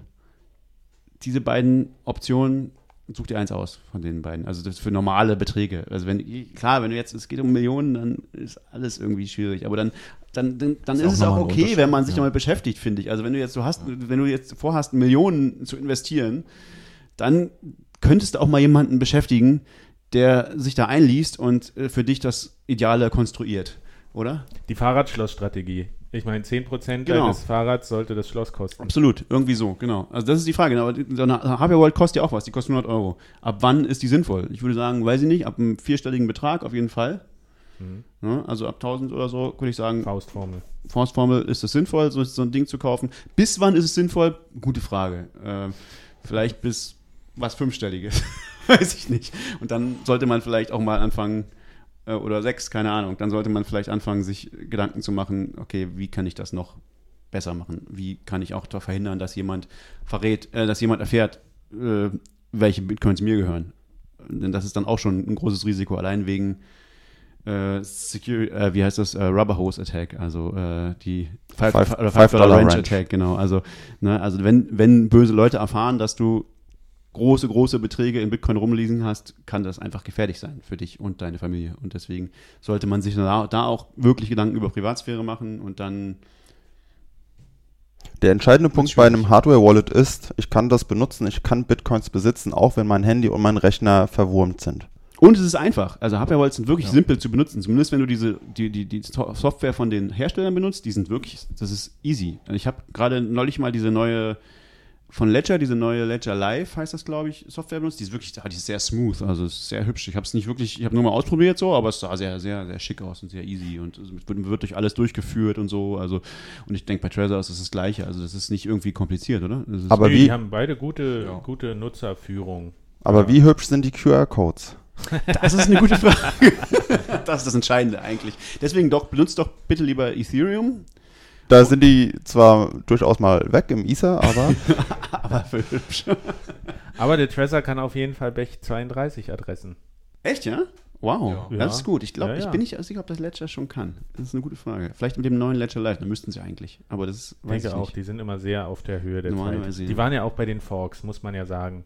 Ja, deswegen Ganz vorne dabei, ja. gerade nur mit Trezor benutzen in der Kombination mit dem Bash 32, nicht mit Ledger zusammen. Ja. Ach so, tatsächlich, Ja. ist es Ja. so? Ah. Okay. Siehst du? Guck Ah. mal, die Du Details. weißt wieder Bescheid, sehr gut. Ich habe den, achso, um deine Frage zu beantworten, ich tendiere zu Trezor, einfach weil die früher da waren, weil die komplett Open Source sind und weil, weil weil das coole Leute sind, die wirklich Bitcoin aktiv von Anfang an nach vorne gebracht haben. Ich habe aber auch nichts gegen Ledger, die sind auch gut. Aber 149 finde ich schon echt viel. Dafür, ich finde ja so, ich, deswegen noch, um das abzuschließen, diese Ambivalenz, das neue Modell, es kann nicht viel mehr als das alte, als der Trezor One. Ähm, also- entscheidenden Unterschied hat es, man kann seinen Seed direkt auf dem Gerät eingeben. Muss den nicht am Rechner eintippen. ja, Beim also es ist, Wiederherstellen. es ist so leicht sicherer. Nee, das, das ist äh, absolut entscheidend. Wenn ich einen Seed irgendwo restore und tippe den auf meine Tastatur ein und mein Rechner ist verseucht, dann war's das. Vielleicht haben die sich da auch irgendwas Schlaues einfallen Ja, lassen. du kannst aber auch einfach einen neuen Rechner benutzen und die dann verbrennen. Also es geht auch. Aber es ist teurer als 149 Euro. Mhm. Stimmt. das ist richtig. Das ist ein guter, guter Punkt. Wenn man es so sieht. Und das sollte man machen. Man sollte sein Papier-Seed aufschreiben, dann das Ding resetten und dann importieren und dann erst anfangen. Dann ist man sicher, dass man wiederherstellen kann. Das sollte man auf jeden Fall probieren, dass, dass man das Restore noch, dass es wirklich funktioniert. Ja. Weil sonst ist es halt dumm, wenn das Ding weg ist und dann so, oh, äh, irgendwie habe ich was Falsches aufgeschrieben. so. ähm, das ist dann halt schlecht. Genau, man sollte diesen Prozess mal durchspielen. Das ist eine gute, eine gute Heuristik. Bevor man da wirklich Geld drauf tut, sollte man das Restoren Das sollte man immer bei jeder Wallet. Und man sollte natürlich halt, du hast recht, man sollte eben tatsächlich auch nie auf einem Rechner, der online sein könnte, auch nur äh, so einen wertvollen Seed restoren. Ähm, insofern, Und den Seed woanders aufbewahren. Als, als, den, als die Hardware-Wallet. das, Ich das überlege. sowieso. Also das sowieso. Ich überlege gerade, wie das bei dem alten Trezor war. Da musste man nichts eintippen irgendwie am Computer. Wie hat man denn den Restore gemacht, wenn man Ich jetzt glaube, da wurden auch dann Wörter angezeigt. Man hat sich den Seed abgeschrieben von dem Bildschirm. Die Wörter wurden auf dem Bildschirm von dem Trezor angezeigt und das hat man sich auf Papier notiert. Aber wie hat Das man es richtig. wiederhergestellt? Wie hat man den Seed wieder in den Trezor reinbekommen? Indem man das äh, eingibt auf dem Gerät mit diesen zwei Tasten. Ach, tatsächlich. Ich glaube ja. auch. Also das Okay. war nicht, dass Ja. man, dass man die, Ja. das, äh, das, die sind ja, der erste war ja auch schon toll. Ich mochte das ja, dass Ja. man auf dem kleinen Display irgendwie dieses Quadrat mit den neuen Zahlen, die beliebig angeordnet Wenn man Das ist großartig. und dann auf dem Rechner auf blinden Feldern irgendwie den Code Wenn eingibt. man nicht Das jeden hab ich sein- geliebt. Seinen Seed restored, dann braucht man nicht unbedingt diesen Touchscreen. Dann macht es auch der alte Trezor. Also Okay, dann nehme ich alles zurück. Dann sind die beide wahrscheinlich gleich sicher. In jeder Hinsicht. Es Nur- ist schon, es ist, es ist halt ein bisschen fancier. Ja, die Seite von, Bildschirm von, von Trezor ist auch, ja. ist auch viel, viel irgendwie so appeliger geworden. Der erste Eindruck war tatsächlich so, als ich den hatte, den neuen, das ist so eine iPhone-Taktik. Er ist, er ist größer, er ist bunter, er ist äh, teurer, äh, ist das neue Modell und dann liefen so schöne Videos im Hintergrund von der Webseite und so. Es war so dieses easy, easy living und ich fand, das ist halt so ein bisschen kollidiert mit dem ursprünglichen Trezor, was ich so, dieses Image, was ich im Kopf hatte, so diese. Ja. Meine Damen und Herren, der härteste Diss geht heute an Friedemann, nicht an Stefan. Ach komm, es ist ein gutes Gerät, aber ich muss sagen, 149 finde ich viel. Dafür. Dafür, dass das äh, Gerät für 89 im Prinzip dasselbe kann. muss jeder Ja, selber entscheiden. Ja. Hat jemand Ja. von euch diese anderen, irgendwas, einen, einen von den anderen Wallets probiert? Irgendwie, ähm, Keep Key ist noch relativ. Keep ist ja auch nur ein Trezor Key äh, Clone, glaube, ich. ja. Also das würde ich eher immer schon einfach, einfach um die Leute nicht zu unterstützen, also einfach um die Trezor Leute zu unterstützen, da finde ich es ein bisschen fies, Das sich dann so, ein, so eine Clone zu klau- Und kaufen. KeepKey hat ja Multibit, meine Desktop, meine erste Desktop-Wallet, äh, gekauft und haben das auch gegen Baum gefahren oder so. Deswegen würde ich den auch nicht so richtig. Würde ich jetzt also nicht riskieren, irgendwas das zu benutzen. Es Also Trezor finde ich auch gut, weil das äh, so eine tolle Funktion hat, dass man da ein zweites Wallet äh, drauf machen kann und äh, da sozusagen wie ein Fake-Wallet hat. Gegen, eben gegen so eine 5-Dollar Range Attack oder sowas. Das hat aber Ledger auch. Hm. Also, ja, okay. und das ist Okay. ein übelst beschissenes Feature. Wieso find ist das- das, ich find das ich gut. finde das super sinnvoll, wieso? Ja klar, aber das wissen die Leute mit dem, mit dem Knüppel wissen das auch. Dann sagen die, okay, gib mir deine Wallet, danke. Jetzt gib mir die andere Wallet, habe ich nicht. Gut, dann kriegst du noch einen mit dem Knüppel. Da habe ich aber wirklich nicht. Okay, dann mach ich jetzt so lange weiter, bis du tot bist. Dann bin ich mir sicher. Ja, ich glaube, du kannst auch äh, mehrere davon haben. Ja, und genau dann kannst du nicht beweisen, dass du keine hast. Das, Das ist auch ja in. nie, ja, eben, das genau das ist das Problem. Wenn's, wenn die Software aber das Feature hat, etwas zu verstecken, du kannst nicht beweisen, dass du nichts versteckt hast, dann ist es eigentlich, wenn man es durchdenkt, so spieltheoretisch, ist es dein Todesurteil. Aber es ist ja ein Problem, was nicht lösbar ist, glaube ich. Das ist tatsächlich nicht lösbar. Es sei denn, du machst doch, äh, machst halt sowas mit Sappo oder so, ne? Du machst da irgendwelche ähm, Custody-Wallets, wo du halt sagst, wo die Leute dann mit dir ein Telefongespräch, ähm, ein Dings führen, ein, ein, ein, äh, Skype-Gespräch oder so führen und sagen, geht's dir gut? Und dann, wenn es um größere Beträge geht, dann kommen die auch und Ja, besuchen äh, dich. Besuchen dich Ja. mit, mit kommen, fliegen ein und also behaupten sie zumindest. Ich habe das nicht probiert, aber ähm, Was sind das für größere Beträge? Ab wann geht das dann das los? ist eine gute Frage. Das, hab, Also- das also sagen die auch nicht so genau, oder? Hast du es probiert? Also ich, weiß, ich, ich weiß von Casa, das ist auch so ein Custody-Dienst halt für Leute, die halt Hardcore-Hodler sind. Das ist Mit Jamison Lobb. Ich bin ein großer Fan Love, ja, großer Mann. Jamison Ja. Lobb. Und äh, also bei denen haben die durchschnittlichen Kunden haben äh, Beträge von mindestens einer halben Million bis bis so bis Open End halt da. In Dollar. In, in Dollar, ja. ja. Ich habe gehört, Satoshi ist auch da. Das ist aber Ja. wenig. Ich Naja, hätte gedacht, das ist jetzt mehr. ja, ab einer halben Million lohnt sich das, weil das kostet alleine 10.000 Dollar im Jahr, also der Dienst. Okay. Dafür ist halt die Privatsphäre aufgehoben. Die kennen, wissen dann halt, wer das, also du bist die ja wissen, Kunde wer bei du denen. bist. Genau dafür ist die Sicherheit halt hoch. Äh, bei denen äh, ist es halt über ein Multisig-System, halt ähm, zwei von drei müssen, also zwei von drei Signatures müssen halt da sein, um zu signieren. Und äh, dafür bekommst du halt 24-Stunden-Support und ähm, ja, also du musst halt dann auch physisch äh, dich bewegen halt, weil diese diese, um diese, diese Signatures, also um das zu signieren, das kann nicht alles am selben Ort passieren. Du kannst die also nicht sammeln, sondern das muss von verschiedenen Orten aus passieren. Also Ah. zum Beispiel hast du dann zum Beispiel ein, ein Key hast du im Bankschließfach, einen im Büro, einen zu Hause, einen auf deinem Telefon oder, oder einen bei Casa liegen oder sowas und da kommt halt nie die Situation, dass ähm, alle Keys halt ähm, an einem Ort sind und man von dort aus irgendwas machen könnte halt. Also das ist auf jeden Fall sehr sicher. Was natürlich ist, was wir vorhin schon hatten, ja, mit der Privatsphäre. Also diese Firma weiß halt, wie viel du hast, aber ob man denen vertraut, das muss man dann halt selber entscheiden, aber sicher ist es, ja.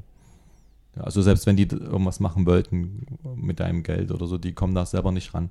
Weil die haben ja, wenn überhaupt, dann nur ein, ein Key. Ja. ich glaube, die haben normalerweise fünf, gibt es drei von fünf oder so ist das, ne? Ja, so, ja. Also sie haben fünf Keys, gibt es da, glaube ich, oder so. Genau. Und einen von denen haben die und, Genau.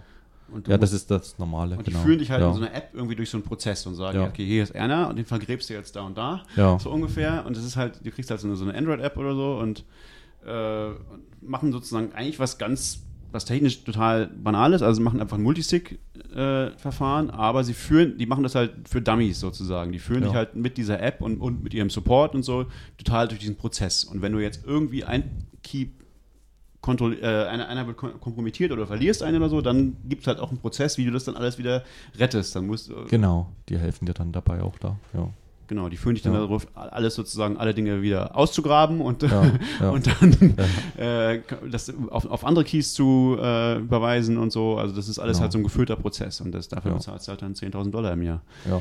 Ähm, Das ist für Hardcore-Hodler, die große Summen haben und ansonsten. Das ist Das ist brillant. Das macht man ja nur einmal, hat schon seine App fertig geschrieben. Und es lohnt sich ja auch nur für, Beträ- für große Beträge, die man sehr, sehr lange behalten will. So, keine Ahnung, jetzt bis zur Rente. Das heißt, man bezahlt dann jedes Jahr seine 10.000 bis zur Rente. ist für Casa ein gutes, guter Ja. Deal, nicht? Das hätten wir machen sollen. verdammt. Dafür brauchst du dann an sich nichts mehr in deiner Wohnung haben. Also brauchst dich um nichts mehr kümmern, musst nichts betreiben. Aber Brauchst an richtig nichts mehr dran denken. schlafen, boah, wenn, also gerade wenn es diese eine Stelle gibt, wo dann die Daten doch zusammenlaufen irgendwie. Perfekt Also ist es auch nicht. Das geben die auch selber zu. Ne? Perfekt Ja. ist es eben deswegen auch nicht. Und die arbeiten auch daran, das irgendwie zu verhindern. Aber es ist halt schwierig. Also das ist wirklich, es ist immer noch sozusagen offenes, äh, offene Forschung. Also wie, wie kann man, also gerade so, so, so echte Angriffe in der wirklichen Welt, die so 5-Dollar Ranch Attack und so, wie, wie kann man gegen sowas sicher sein. Das ist wirklich ziemlich, ziemlich schwierig. Also es gibt so ein paar Ansätze, die, die glaube ich, noch überhaupt nicht im Mainstream üblich sind, aber manche, das machen, glaube ich, manche Firmen und so schon.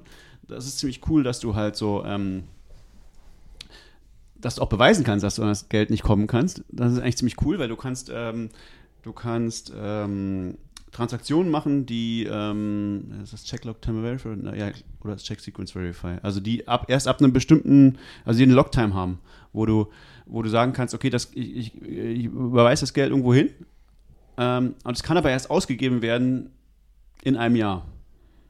Ähm, dann Da gibt es keinen Weg drumherum. da gibt Egal, es was Weg man rum. macht. Das, das, die die Bitcoin-Blockchain enforced das, ja. Und das ist halt da. Okay, du siehst, okay, in einem Jahr kann ich dir geben, ja. Aber willst du mich jetzt ein Jahr festhalten? Dann kannst du natürlich auch sagen, na, das ist natürlich schlecht, dann halten die dich ein Jahr fest. Ähm, also du, du kannst Das es so machen, dass du sozusagen, im, dann, dann, und dann kriegst du, ähm, du kannst es so machen, dass du, ähm, dass du sozusagen nie das Geld irgendwo liegen hast auf dem, auf dem Key, sondern, sondern statt dem Key, den Key vernichtest du immer und hast dann immer nur noch die, die ähm, Transaktion, die es dann weiterschickt. So. Ähm, also es ist, äh, es ist aber auch, das ist halt auch noch sehr, sehr selbst gebastelt und sehr, es gibt auch noch kein Mainstream-Angebot dafür, aber es gibt schon Visionen, äh, wie man das noch sicherer macht. Es gibt auch Covenants, das ist auch so eine Idee von, ich glaube, die ist ja von Emin Gansira und so, aber da müsste man wieder die, ähm, müsste man extra Opcodes in die Bitcoin-Blockchain einführen, also dass man so Sachen macht, so Covenants, das sind, die Idee ist, dass du ähm, bei bestimmten Transaktionen, die kannst du wieder zurücknehmen. Also die kannst du sagen, okay, wenn, wenn aus diesem Account was rausgeht, dann kann ich das drei Tage lang äh, wieder rückgängig machen oder woanders hinschieben oder so. Äh, oder was auch immer. Also das, es gibt da weitergehende Sachen, aber da, die Forschung ist da noch, das ist da, da passiert noch viel. Und äh, das ist natürlich auch jetzt, klar, jetzt gibt es natürlich auch einen Markt dafür. Es gibt jetzt halt Milliardäre, ne? die sich gerne schützen wollen. Also Aber letztlich ist es ja ein Katz-und-Maus-Spiel. Also ich meine, dann wird wieder sowas entwickelt und dann sagt man, okay, ich kann die drei Tage lang zurückrufen. Und wenn die anderen das aber wissen, naja, dann behalten sie dich vier. Genau. Oder so.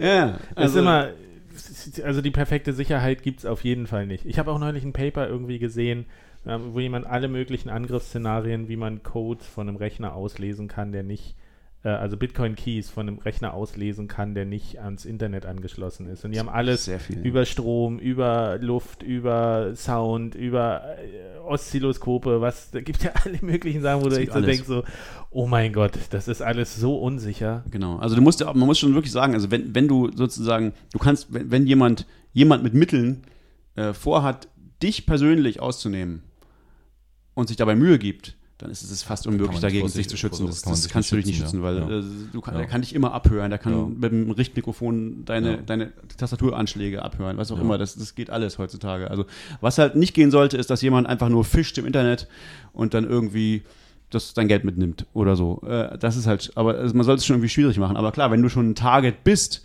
und der andere hat Mittel, dann äh, ist es eigentlich, also da kannst du, weiß ich nicht, das ist sehr schwierig. Also dagegen kann man, glaube ich, nicht sich verteidigen. Also wenn man die Bitcoins behalten will. Ansonsten muss man sie alle schnell in, in, in Gold umtauschen oder so. Oder Ja, das, Das wird aber noch schwieriger sein, Goldbarren irgendwo sicher zu halten. du kannst ja über. Wo, ich hätte jetzt so an sowas wie Voltoro gedacht, dass du da schnell das Bitcoin kaufst und ein Zertifikat hast irgendwie oder so. Ja, Nur das Zertifikat. Zertifikat. Ja. Und Ja, wer dein gut. Passwort hat, der kann dann drüber verfügen wahrscheinlich. Das stimmt auch. Bei Gold hat man dieselben Probleme, weil man das ja auch selber verwalten muss. Wenn man Denn nicht- irgendwann wenn man das werdet ihr lernen, dass man Gold nicht verschlüsseln kann. Liebe Milliardäre, danke, dass ihr unseren Podcast immer wieder regelmäßig hört. Wir freuen uns über eine Spende. Die Barren können direkt abgegeben werden. Unverschlüsselt. Wollen wir wieder in so realistischere Gefilde? Ja, gibt's noch, gibt's noch was? Wir sind jetzt schon über eine Stunde. Gibt's noch was, wo ihr sagt, das ist jetzt äh, auf jeden Fall ein Thema, noch irgendwelche Protokolle oder so? Oder wollen wir zur Zusammenfassung Das? Laser-Protokoll könnten wir nochmal. Da, da, das hatten wir auf jeden Fall kurz mal angerissen, aber erklär nochmal, was ist, das ist auch ein Weg, Das wie ist man. sozusagen wie ein Der Gletscher. s- s- s- genau, sehr, sehr sicheres äh, Paper Wallet, ähm, in dem man halt den Private Key selber äh, erstellt an einem Rechner, der noch nie ans Internet angeschlossen war. Man braucht halt ähm, auf jeden Fall ein paar hundert Euro halt, weil man auf jeden Fall einen PC braucht, der noch nie am Internet war. Anschließend lädt man sich äh, halt auf den normal angeschlossenen Rechner dieses, diese Glacier Software runter und äh, nimmt dann einen Würfel, ähm, und installiert diese Glacier-Software auf dem Rechner, der noch, auf dem, wir nennen es mal sicheren Rechner, und äh, würfelt dann selber zu Hause und erstellt sich seinen eigenen Private Key mit Hilfe der Glacier-Software. Man gibt halt diese Zahl dann ein, weil einfach das Gehirn einfach nicht so gut ist, halt im, darin äh, sich zufällige Sachen auszudenken. Und äh, anschließend ist dieser Private Key halt äh, auf diesem sicheren Rechner und äh, man schreibt den dann einfach ab auf Papier, also nicht ausdrucken, nicht mit niemand drüber sprechen, nicht abfotografieren oder so, man schreibt das einfach ab, und äh, vernichtet dann halt äh, sozusagen die Festplatte von dem sicheren Rechner. Das ist sozusagen wie eine Paper Wallet, die ähm, noch nie irgendwie äh, Kontakt mit irgendwas gehabt hat, also was das Internet betrifft oder sowas. Ja. Wofür brauche ich da den Rechner? Kann ich das nicht einfach so äh, würfeln und erstellen?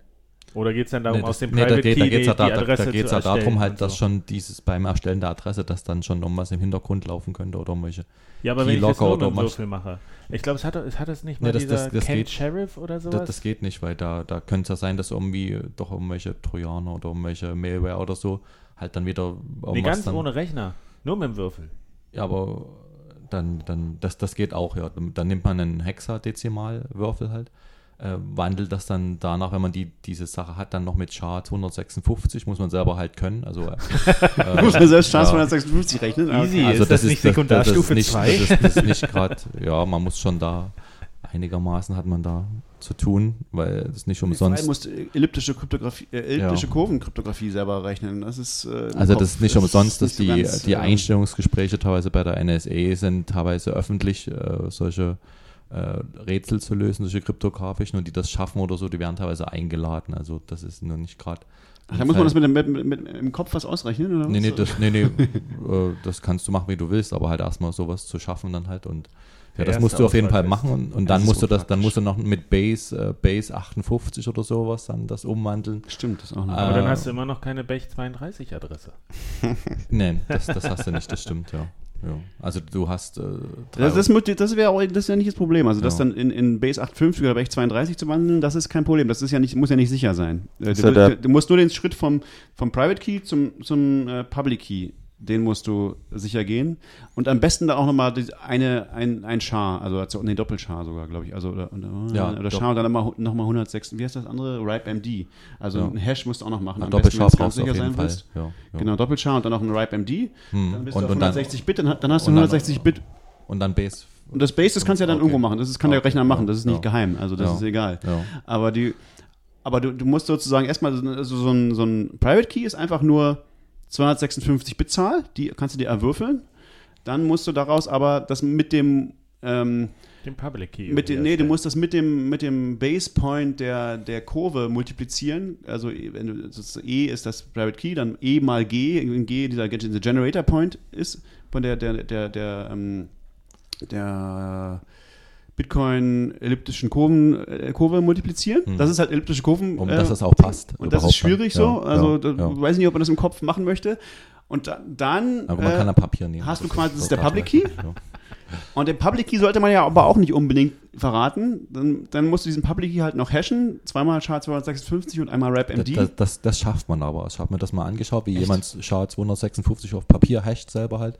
Und also das, das schafft man. Also, ja. Aber das ist schon aufwendig, oder? Ist schon, Ihr kennt dauert ja. hat es gemacht. Der hat doch gesagt, Ja. hier, wenn Dauert ich jetzt eine Weile? Mining Ja. quasi Also mit da- Zettel und Stift. Ja, genau, da hat halt mit Zettel und Stift gemeint, ähm, man muss sich ja da nicht jetzt hier kompetitiv irgendwie jetzt hier da mit zehn Minuten das schaffen. Man hat da, man hat da unendlich Zeit zu Hause. Ja. Äh, und äh, Du hast also keine Kinder.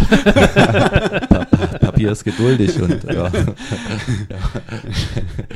ja, ja, also das sind überall wenn, wenn, man, wenn, man, wenn, wenn man sicher gehen will. Also wenn man jetzt sehr arm ist und sich keinen Computer leisten kann, sozusagen. Aber viele den man- Bitcoins besitzt. Aber viele Bitcoins besitzt. Richtig, aber sehr viele Bitcoins besitzt und sehr viel Zeit und, und gut in Mathe ist, dann kann man theoretisch. Also sich Sicherheit oder halt äh, wenig Aufwand geht nur ein was von beiden. Ja. Das Problem ist dabei dann natürlich, man weiß nicht, ob das Ergebnis richtig ist, wenn irgendwo ein kleiner Zahlendreher war, dann schickt man seine Bitcoins ins, in den Ether. Was? Zu Ether? Genau. Übrigens, wir haben für euch noch dieses tolle Angebot. Wenn ihr uns äh, die ersten zehn, die uns einen äh, Ether schicken, äh, kriegen ein, Bitcoin ein zurück. Bitcoin. Bist du ein Twitter-Scambot jetzt hier? Podcast, bitte. Podcast, Twitter, Scambot. Scambot. Also die Antwort ist natürlich, äh, man muss nicht unbedingt einen Rechner neu kaufen und dann vernichten. Man kann auch seinen normalen Rechner nehmen und einen Live Linux Und booten den vernichten. und dann alles einfach Live, vernichten. Live Linux oder sowas, das wäre dann trotzdem nicht so sicher beim wie das Glacier-Protokoll, weil da kann schon der MBR oder so kompromittiert sein. Oder MBR so. ist egal, es wäre dann tatsächlich nur Angriffsvektor, die Firmware von irgendwo auf dem Rechner und das kriegen nur die großen Three-Letter-Agencies hin. Echt? Ist das so schwierig? So kann kein gewöhnlicher Hacker? Ja, aber schon, schon beim Booten, äh, da wird das ja vom Bootmanager Aber man halt, bootet ja von CD. oder von USB-Stick oder sowas Ja. halt. Ja, aber, aber kurz bevor der entscheidet, was gebootet wird, ist ein kurzer Zugriff auf den MBR, wo drin steht, von was Das- da jetzt macht. Halt. Ja, das, nee, der, M- der MBR wird nicht angefasst, wenn man das im BIOS einstellt.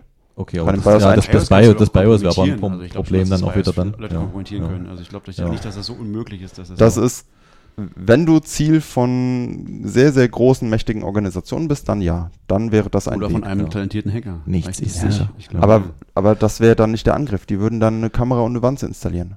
Für 50 Euro aus China. Dann bist du eh dran. wirklich, Gegen alle Angriffe aus dem Netz auf deinem Rechner von deinen verseuchten Windows bist du sicher, wenn du ein Live-Linux bootest und den offline lässt. Das ist schon relativ. Am besten noch ein gehärtetes Linux oder sowas halt. Oder? Ja, Ja. ich- Obwohl, wenn es nicht am offline. Internet ist, ist es egal. Sollte halt einfach ja. nichts auf deine Festplatte Ja. schreiben, das ist Ja. das Wichtige. Ja. Ja. Das Hm. Gibt es schon einen Paranoia-Stammtisch? Wir sollten das auch machen. Das- Gibt es, das vielleicht oder auch nicht. Sie wollen, dass du das glaubst, dass es den gibt, äh, nicht gibt. Und dann auch nur mit einer persistenten Datei auf dem USB-Stick. Schon, weil man, wenn man dann schon wieder von dem Live-Linux auf Teile der Festplatte zugreift oder sowas, dann kann schon wieder. Das passiert ja nicht automatisch. anschließen. Ja, aber das, das stimmt ja. Aber Wenn du am Ende nur was Wenn auf man- ein Blatt Papier ja. schreibst und dann wieder runterfährst, dann bist du fast genauso sicher. ja, Fast. Ja. Also wir sind jetzt schon sehr weit fortgeschritten. Äh, in der Zeit und in der Diskussion. Ich würde mal noch mal kurz, lass uns noch mal kurz zusammenfassen. Wenn jetzt jemand sich für Wallets interessiert, Stand 2018. So, wir haben jetzt gesagt, mobile Wallets, eigentlich die Samurai Wallet ist ganz cool, wenn man sich ein bisschen damit beschäftigt. Äh, und vielleicht auch mal ausprobiert, die zu verlieren und zu deinstallieren und alle seine, seine Zugriffscodes auch sinnvoll verwalten kann, äh, dann kann man die schon empfehlen. Aber auch die Bitcoin Wallet eigentlich, die Standard. Also für ganz Einsteiger mit kleinen Summen, die einfach wenig Transaktionen machen und sich um nicht viel kümmern wollen, die können schon noch die Bitcoin Wallet nehmen. Also das Wichtige bei all diesen Wallets ist natürlich immer, dass man immer die, ähm, die Seeds gut aufbewahrt irgendwo. Ne? Also Oder das, Backup. Ich glaube, die Bitcoin Wallet hat kein Seed als Backup. Ach so, die hat hatten- die die hat eine nur Datei. kleine Ja, Datei, so. die Eine verschlüsselt. verschlüsselte. Mein größtes. Problem mit der Bitcoin Wallet für Android ist tatsächlich, dass nicht wirklich sicher ist, dass man die richtige erwischt. Die hat einen relativ äh, nichtssagenden Entwicklernamen, irgendwie Bitcoin Wallet. Bitcoin Wallet. Naja, dann macht halt jemand eine Fake Wallet mit Das dem gleichen Quellcode Leuten, ja. und dann heißt der Entwickler nicht Bitcoin Wallet, sondern BTC Wallet oder Bitcoin Wallet. Hersteller oder sowas und dann hat man Trojaner drauf. Das ist bei ganz vielen Dingen ein Problem. Auch Ja. bei, bei Bread Wallet und so gab es auch Ja. schon irgendwelche Imposters, die so ganz ähnlich Also wenn man nach Bitcoin. Wallet auch sucht im Play Store, da hat man hunderte Treffer. Also wenn man genau aufpasst, dass man sich die richtige Wallet installiert, dann empfehle ich auch immer noch die Bitcoin Wallet. Wenn man privat, ja, hm, okay, relativiert sich jetzt ein bisschen. Für etwas fortgeschrittenere die, die Samurai Wallet. Für die totalen Einsteiger Bitcoin Wallet, etwas fortgeschrittenere Samurai Wallet. Ja? Und mit etwas fortgeschritten bedeutet schon irgendwie, ich äh, Also ich würde sogar die Samurai Wallet auch für Anfänger. Ich finde die auch Ja, besser. finde ich besser als die. Geschmackssache sicherlich. ja, Aber man, man kann auch einfach mal ein paar ausprobieren. Also das Ja. kann man natürlich auch tun. Und danach sein Handy verbrennen. Und danach sein Handy natürlich verbrennen. Wichtig ist das Verbrennen in jedem, in jedem Szenario, dass man ganz möglichst viele Sachen verbrennt. Hardware. Okay, Hardware Wallet empfehlen wir auch. Und zwar nach dem, nach dem Fahrradschlossprinzip. 10%, Genau. 10 des Fahrrads soll das Schloss kosten. Nur leider gibt es halt keine Hardware-Wallets, die 10 100.000 Euro kosten. Ist für mich auch nicht irgendwie relevant. Für mich auch nicht. Also Trezor und Ledger Finden wir alle beide gut. Ja. Äh, noch ein Wort vielleicht zu Desktop-Wallets. Benutzt sowas noch jemand? Nee, ich, äh, ich habe mich ver- verabschiedet von Multibit. Auch Multibit, Multibit HD, das wurde auch nicht fortgeführt und Naja, Ich habe mehrere getestet, aber die waren alle nicht Open Source und äh, damit waren die dann für mich erledigt dann. Ja. genau, das ist noch so was, was man Ja, grundsätzlich die, sagen viele sollte. bieten tolle Dienste an und äh, haben, haben teilweise überhaupt keine Gebühren, außer wenn man jetzt irgendwie so im Hintergrund was laufen lässt mit Shapeshift. Also manche Wallets haben halt gleich so Wechseldienste mit drin für andere Kryptowährungen und finanzieren sich dadurch, dass man halt, dass die einen kleinen Betrag von Shapeshift zum Beispiel dann abbekommen, wenn man die dann umtauscht, diese Coins, aber ja, halt kein Open Source, man weiß nicht, was da, was das für Firmen sind, die können pleite gehen oder wenn der Support eingestellt wird für die Software oder wenn man sich ewig lange nicht damit beschäftigt, dann hat man da veraltete Wallets installiert und weiß nicht, ob es da irgendwelche Exploits jetzt gibt oder sowas. Also das sind alles Sachen. Ähm, ja, wenn man ganz, wenn man jeden Tag so ganz kleine Beträge irgendwo hin und her schickt, sind die super praktisch, Desktop-Wallets, aber nicht äh, für für Leute, die das so ab und zu mal benutzen halt und nicht so jeden Tag. Und für Hardcore-Hodler, ja, sowieso absolut null geeignet. Ja. Da kann ich noch ganz kurz ergänzen. Ich habe vom Brave Browser mal die, die integrierte Wallet ausprobiert. Äh, da muss man ja BAT kaufen. Das läuft ja nicht über Bitcoin, sondern über Basic den Attention Token. Genau, über diesen Gott, Token. Hatte ich gemacht, ist direkt der Browser abgestürzt danach. aber ich konnte alles wieder herstellen.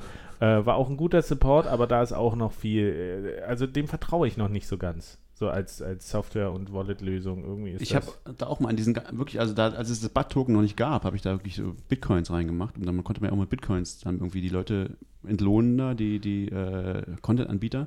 Und dann habe ich, irgendwann ist der Bitcoin halt gestiegen und dann waren da irgendwie 100 Euro drin oder so und dann habe ich gesagt, ja, wie kriege ich das denn wieder raus? Ich habe festgestellt, es gibt keine Auszahlungsoption, es geht nicht.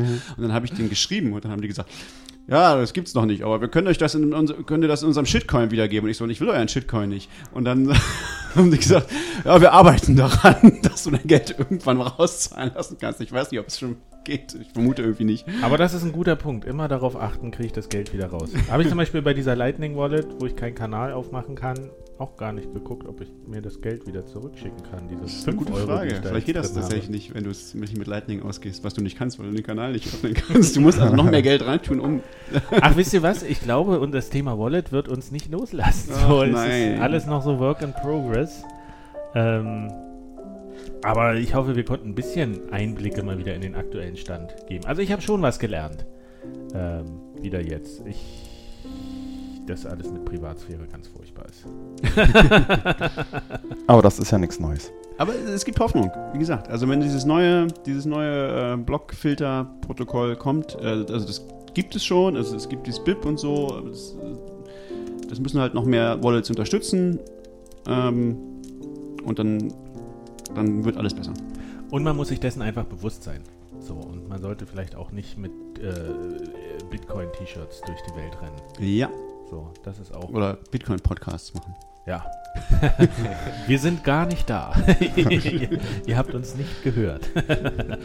Gut, das war's. Oder habt ihr noch was? Blick in die Runde. So viel. Wir sind durch. Wir gehen jetzt Mittagessen. Ähm, es war mir eine Freude. Vielen Dank, David, dass du heute hier warst. Äh, Ja, vielen Dank. Hat Spaß gemacht. Danke für die Hilfe. Ja. Warst. Äh, Stefan, Manuel, wir hören uns bald wieder. Macht's gut und verschlüsselt eure Backups. Ciao. Tschüss. Tschüss.